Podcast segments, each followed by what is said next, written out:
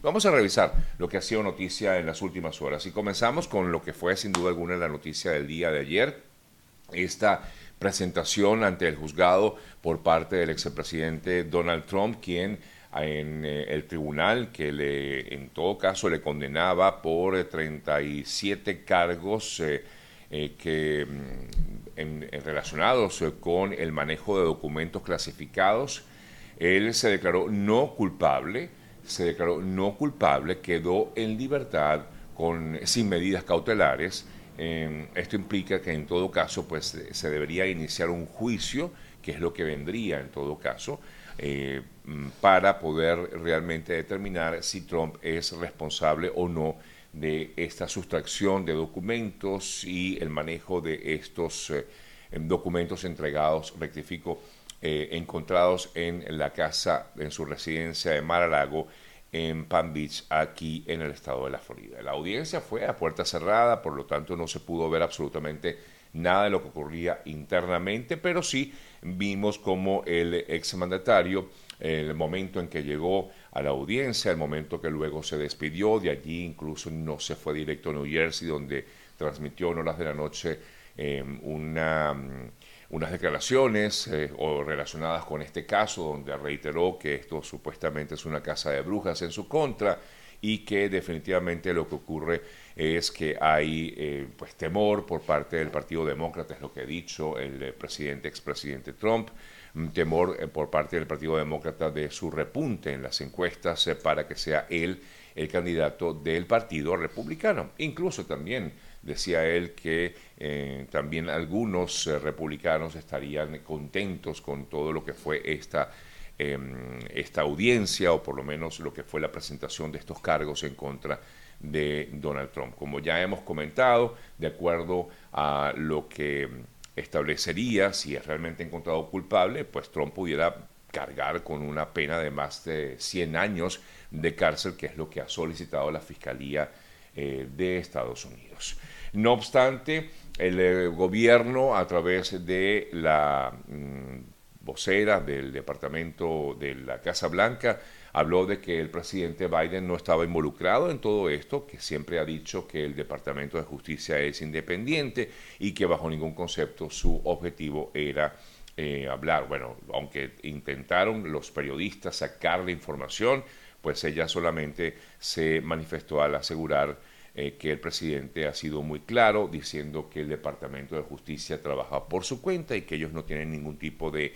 de injerencia en las tomas de decisiones por parte del eh, Poder Judicial aquí en Estados Unidos. Así que, bueno, esta situación que vimos en el día de ayer, noticia que por supuesto fue importante y que fue destacada en todos los medios de comunicación de todo el mundo.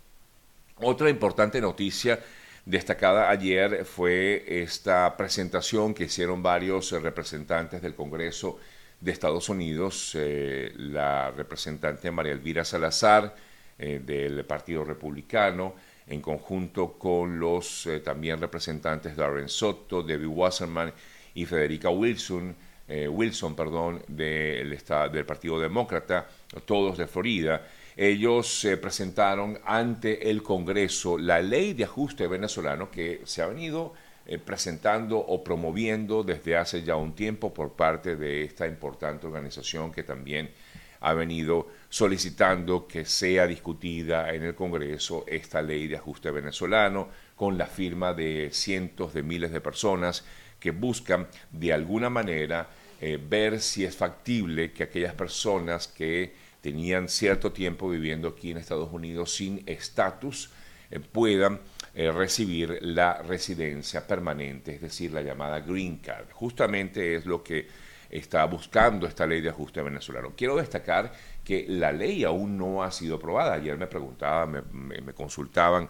eh, que si la ley ya, ya, ya esto está eh, listo. No, la ley apenas está en todo caso presentándose ante el Congreso, ante la Cámara de Representantes. Por lo tanto, todavía no hay nada en concreto. Hay todavía un camino largo que seguir, pero es un avance significativo de lo que ha sido esta lucha que ha realizado un importante grupo de venezolanos que viven aquí en Estados Unidos. La ley de ajuste venezolano proporcionaría ese camino a la residencia permanente, a la green card, a muchos venezolanos que han vivido durante años en Estados Unidos. Y repito, aquellos que quizás todavía tienen un asilo pendiente o hasta el TPS pendiente, es lo que ha planteado esta ley. Y ahora, pues en todo caso, van a, eh, por lo menos al, al hacer este paso importante, como ya decía, de estar en el Congreso, la ley pudiera ser discutida y esperar a ver si realmente prospera como tal esta ley en la Cámara de Representantes. Eh, de esta manera, decía entre otras la propia María Elvira Salazar, que está mm, con la ayuda del presidente y el secretario de eh, Seguridad Nacional Alejandro Mayorkas, se han entregado una serie de beneficios como el TPS, el parol humanitario a cientos de refugiados, pero lo que ella decía era que miles de venezolanos continúan viviendo una situación migratoria incierta y no pueden por lo tanto regresar a su país. Y por eso ella decía que estaba orgullosa de liderar o de coliderar esta ley de ajuste venezolano para proporcionar refugio a aquellos que han soportado un sufrimiento increíble para que no tengan que volver a casa a enfrentarse a la dictadura. Fue el comentario que hizo la representante María Elvira Salazar. Eh, hasta el momento se estima en Estados Unidos la presencia de por lo menos unos 500 eh, mil eh, venezolanos, muchos de ellos, repito, o por lo menos unos 400 mil estarían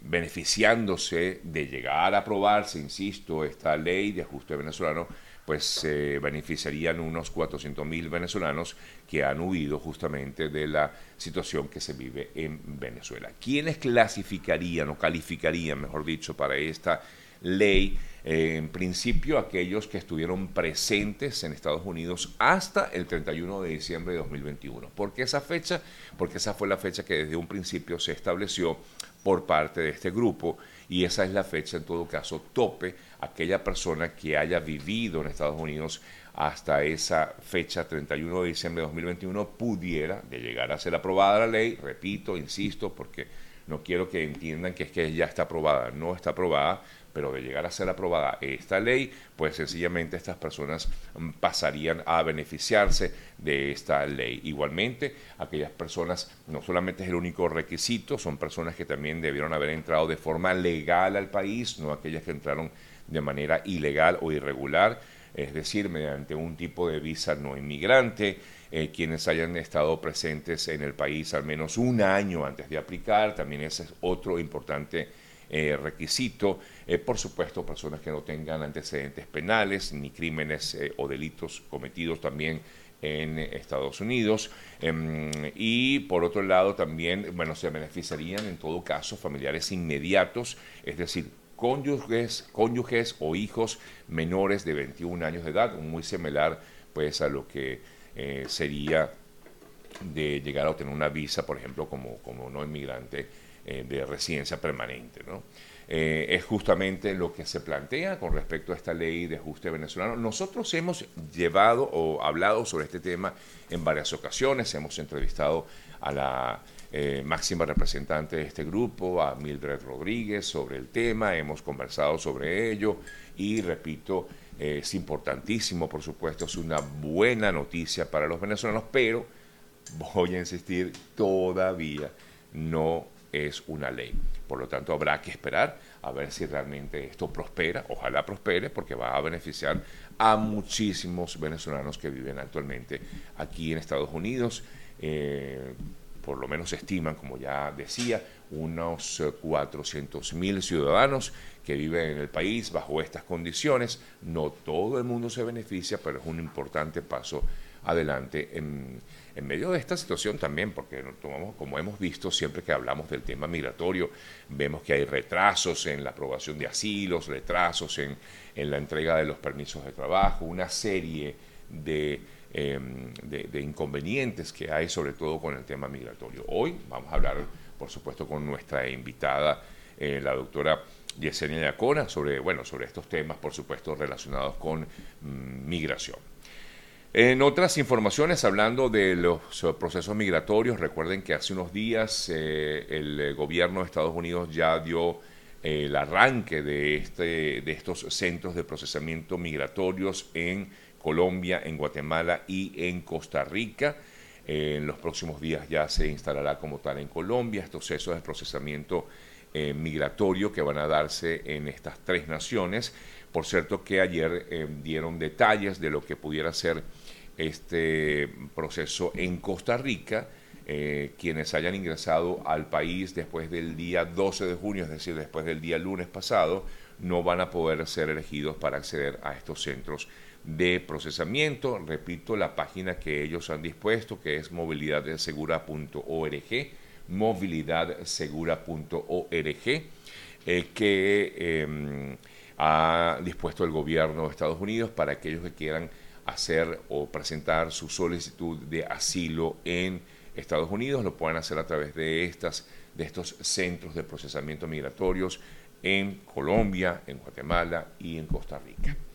Ayer otra buena noticia para otros importantes migrantes, eh, grupos de migrantes eh, que también hay aquí en Estados Unidos. Hablo de las personas provenientes de El Salvador, de Nicaragua, de mm, Honduras y también de Nepal el gobierno decidió extender por más tiempo, 18 meses, el TPS que ya tenían estos ciudadanos que han mm, vivido aquí en el país, provenientes de estas naciones, Honduras, El Salvador, Nicaragua y también la, el país de Nepal. De acuerdo con el anuncio, la ampliación del TPS para El Salvador se extiende hasta el 9 de marzo del año 2025, es decir, eh, bueno, ellos tienen por supuesto unos requisitos, igual que como se ha establecido con el, eh,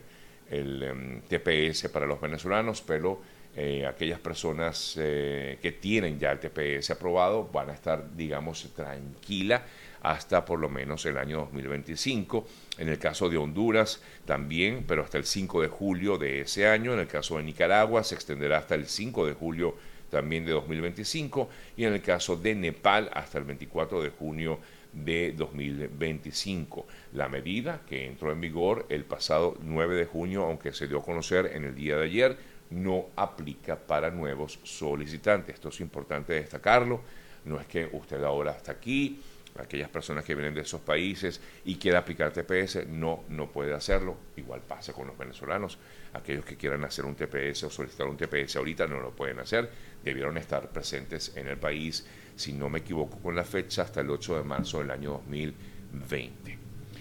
En relación justamente con el tema de los migrantes, que siempre da mucho de qué hablar, ayer la Organización de las Naciones Unidas, a través de la Plataforma Regional de Coordinación Institucional para Refugiados y Migrantes, dio a conocer que el número de migrantes, de refugiados eh, venezolanos que han salido del país, alcanza la cifra ya de 7.32 millones de venezolanos, 7,32 o 32 millones de venezolanos, más de 6 estarían radicados en Latinoamérica y en, toda Latinoamérica, en la región, según datos que ha ofrecido esta plataforma. Eh, el país con mayor cantidad de venezolanos eh, continúa siendo Colombia, con más de 2,48 millones de venezolanos o 2.480.000 venezolanos. El segundo país es Perú con más de un millón y medio